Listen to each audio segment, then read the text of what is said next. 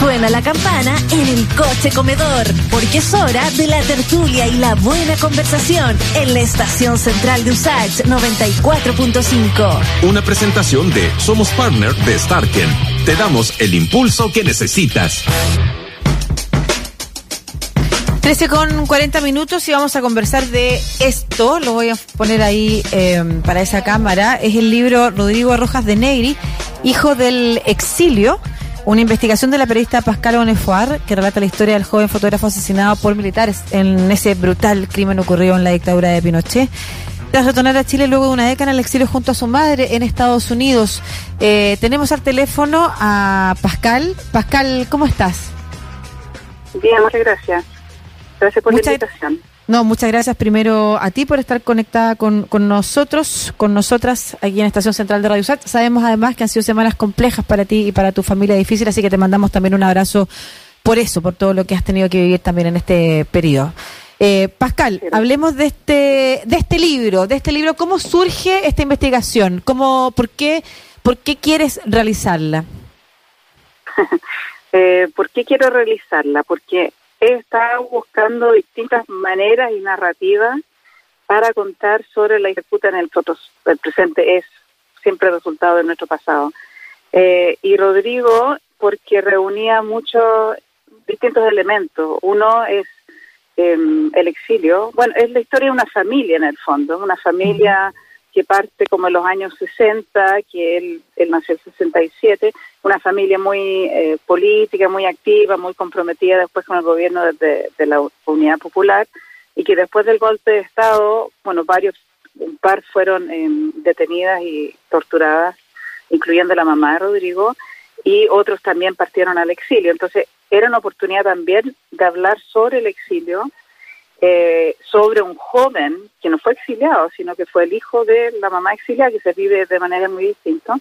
Hablar también sobre cómo eh, se organizaba la comunidad de exiliados y latinoamericanos en el exilio, hablar sobre el barrio latino en Washington, hablar sobre Mm. la política estadounidense hacia Chile en torno a, a la dictadura militar eh, y también contextualizar y, y, mm, escenificar eh, el contexto de los mediados de los años 60, 80 en Chile, que cuando Rodrigo regresó aquí en este país y sus motivos por, eh, por regresar. Entonces, reunía muchas, muchos aspectos, muchos ángulos ah, poco explorados, yo creo que en, en el periodismo y en la literatura.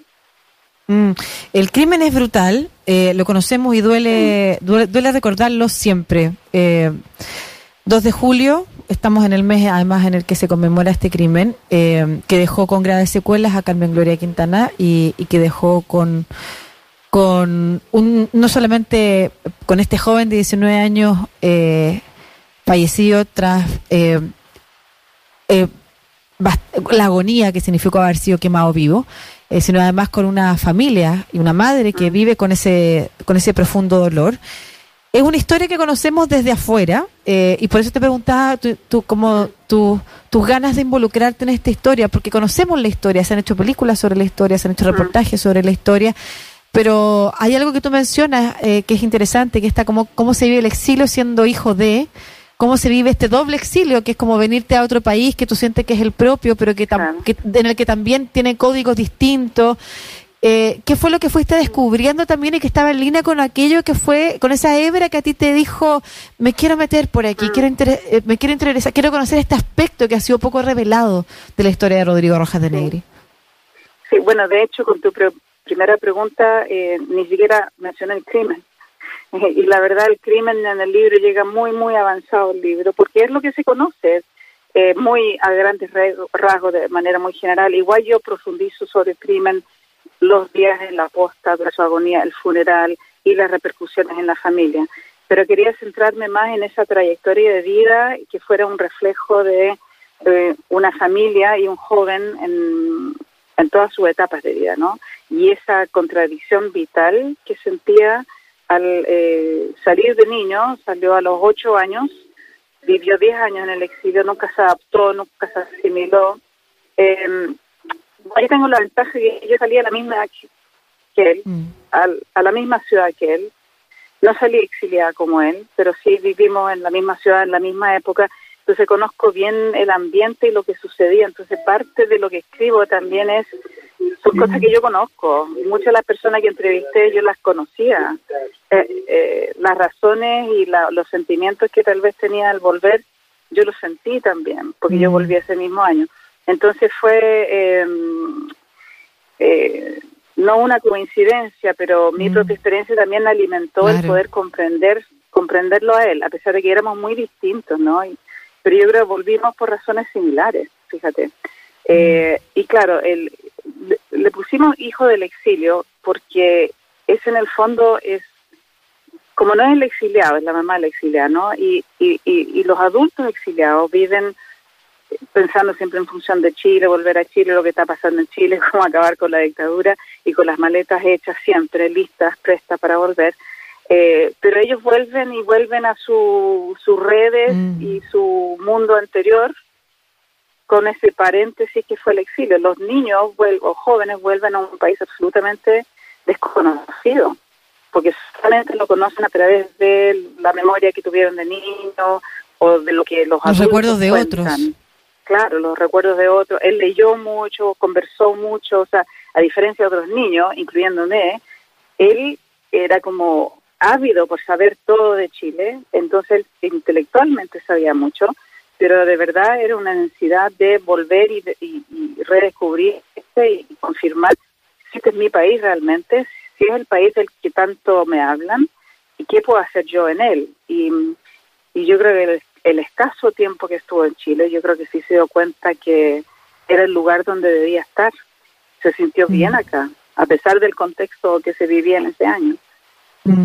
Eh, me emociona mucho además la forma en la que tú eh, relatas tu propia experiencia, porque lo que logro imaginar es eh, cómo creciste tú también, no, de niña, pero sí ya habiendo conocido a, esta, el caso y, y, la historia de Rodrigo, probablemente no, no, no proyectar, pero sí hacer una revisión paralela de lo que había sido tu vida con la de él, como cómo te interesas en realidad en la historia de este joven que en contextos similares había vivido algo parecido, pero con un, con un final muy brutal, muy trágico, sí, eh, y muy y muy doloroso. Es como el ver a ese otro niño que es igual que tú, que a la misma edad le pasa lo mismo que a ti, pero que que las decisiones que él va tomando en su vida y lo que le va pasando en su vida lo hacen terminar siendo el triste protagonista de, uno de los casos más brutales y más violentos de la dictadura. Pascal, ¿y cómo fue que, pudiste hacer la investigación y cuál es el vínculo de la familia? Porque sabemos también que la madre de Rodrigo, por ejemplo, ha criticado otros trabajos que se han hecho porque siente que o no representan o no han respetado la memoria de la familia y un montón de otras razones que pueden ser muy válidas en paralelo a lo válido que es también intentar hacer una investigación más allá de lo que digan los cercanos. En tu caso, ¿cómo fue esa experiencia? Eh, bueno, el único trabajo que yo creo que ha objetado o criticado a la familia fue la película, La mirada incendiada, mm. no no otros reportajes de prensa que se han hecho. Y se hizo un pequeño documental también enfocado en, él como fotógrafo con los, los fotógrafos. Em, bueno, yo investigué de principio a fin, eh, tuve muchas entrevistas con, con la mamá, con, con los tíos, las tías, primos, primas, y y todos eh, los distintos contextos por los que él pasó desde Valparaíso hasta Washington, hasta Santiago. Él no era de Santiago, era de Valparaíso, hasta Santiago en el año 86. Entonces, em, el, yo creo que lo que lo que objetaba la familia, y no solamente Verónica de Negri y la mamá, sino toda la familia, era que nunca fueron consultados para en esa película para eh, que les contara cómo era Rodrigo, Mm. Yo lo que recuerdo, pues me recuerdo que Verónica me dijo, eh, oye, hay una directora de cine que ganó fondos para hacer una película sobre Rodrigo y le mandó un mail y se lo, se lo dijo, se lo informó y nunca más supo nada. Y de hecho mm. yo, obviamente a mí también se me olvidó y yo no sabía que la película venía y, y, claro, es, es doloroso tratar, aunque sea una película de ficción, que el nivel de ficción es tan absoluto es tan absoluto en todos los detalles que que yo creo que por eso como que no respetan la memoria de Rodrigo, porque uno puede cometer errores o puede ficcionar detalles, pero además no sin sin haber jamás preguntado a nadie, cuéntame sobre él. Yo creo que ese fue el, punto de discordia. Y el cuidado que hay que tener también con una familia, como tú has mm. contado, que ha vivido eh, el dolor posteriormente y con, y, con todo entendimiento, eh, se revictimiza una y otra vez si es que se pasa por encima de esa, de esa memoria con el solo hecho de, como tú decías, que es algo que se puede salvar con el solo hecho de preguntar. De, Y en ese sentido, eh, ¿la familia de Rodrigo ha tenido la oportunidad de leer tu texto, tu investigación final? Sí, sí, bueno, nadie la leyó antes. Eh, bueno, Verónica Negri, yo soy muy cercana a ella hace muchos años y en realidad fue un, ejercicio de gran respeto que ella tuvo eh, porque no intervino, no trató de influir, nunca me preguntó con quién hablaba, qué es lo que decían, no quiso leer nada tampoco. Eh, y, en y yo me imagino que eso es difícil, ¿no? Porque es un libro de mm. su hijo. Y lo leyó, lo terminó hace poco, hace pocos días. Eh, la familia, yo sé que lo está leyendo. Eh, he tenido buenos comentarios. Yo creo que ha sido muy duro también para ella porque es, mirarse en el espejo, mirar mm. su propia vida y es doloroso, especialmente los últimos capítulos. Muy, es muy terrible. Fue muy terrible para mí escribirlo. Me imagino muy terrible para ella leerlo. Y seguramente hay detalles que no, no concuerda o hay cosas tal vez que son nuevas o cosas que no está de acuerdo, pero, eh, pero fue un trabajo eh, muy respetuoso hacia la familia en el sentido de, de poder entrevistar a lo máximo posible, ocupar su propia documentación privada, son documentos, son cartas familiares, todo con autorización, y salió lo que salió. O sea, yo creo que eh, tal vez ellos, ni siquiera entre ellos, se han conversado tantos temas. Mm como los que yo abordé entre ellos. Entonces, mm. yo creo que igual, eh, debe ser duro leerlo, yo me imagino que no debe ser fácil, pero sí mm. rescatan el, el, el, hecho de haberme enfocado en, su vida de una manera más personal, humana, y no solamente en la brutalidad del crimen. Y en ese sentido, Pascal, em, y para invitar a la gente también a, a, poder leerlo y conocer más de la historia de Rodrigo, ¿qué periodo de su vida abarcas? ¿De dónde parte? ¿Y qué, cosas son las que más, más te quedan a ti? Además, me quedan, bueno, fue un tobogán de emociones hacer este libro, realmente. Em, abarca, bueno, un poco de la historia, el contexto familiar previo a su nacimiento, en los años 50, los 60, él nació el 67, entonces él era eh, un preescolar al momento de, la unidad popular y, y, el único niño en una casa lleno de adultos, bueno, jóvenes universitarios que nacieron uno tras otro, una casa muy movida, muy política, todo pasando.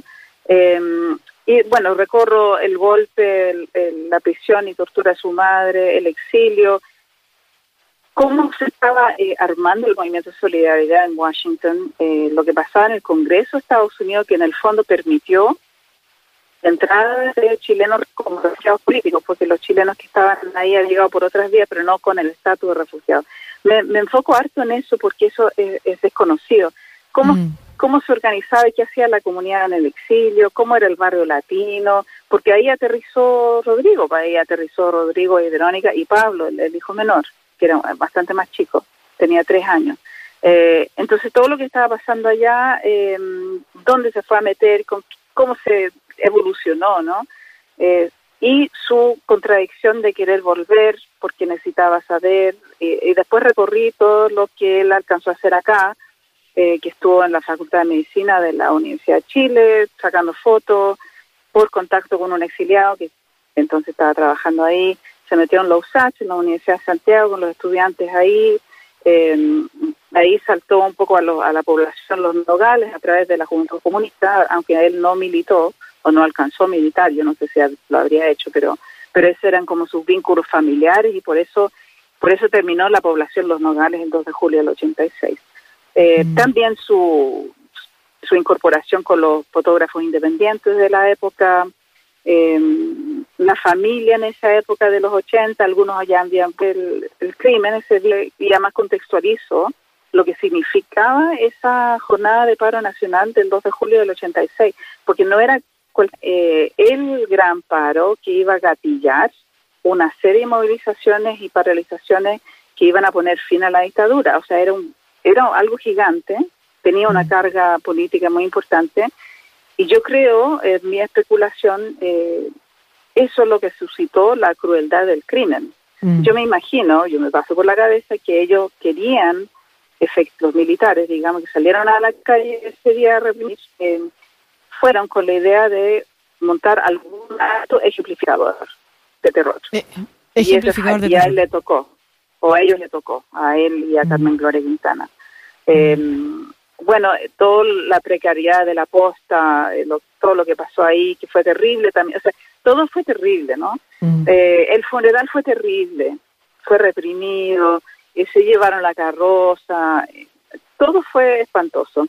Em, y lo que más me queda, yo creo que llegué a conocer y a querer a Rodrigo antes de todo este proceso, porque a pesar de que vivíamos en el mismo lugar, yo en realidad lo ubicaba de vista, me había intercambiado algunas palabras, pero no éramos amigos. Pero ahora sí siento que lo conozco y uno termina queriéndolo a, pesar de todo.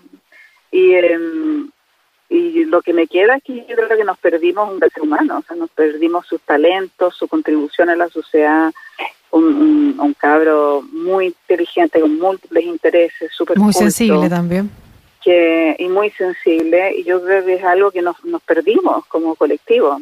Esa es mm. como la sensación al final con que me quedé. Muchas gracias, Pascal Bonefua, periodista y académica de la Universidad de Chile, eh, autora de esta investigación y libro eh, biográfico sobre Rodrigo Rojas de Negri, Rodrigo Rojas de Negri, hijo del exilio, que ya se puede encontrar, ¿no es cierto? Está disponible en, en las librerías. Y en Busca Libre también. Perfecto. Ya, pues muchas gracias, Pascal. Un abrazo gigante. a tu trabajo, a tu familia y a ti. Chao. Gracias. Chao, chao.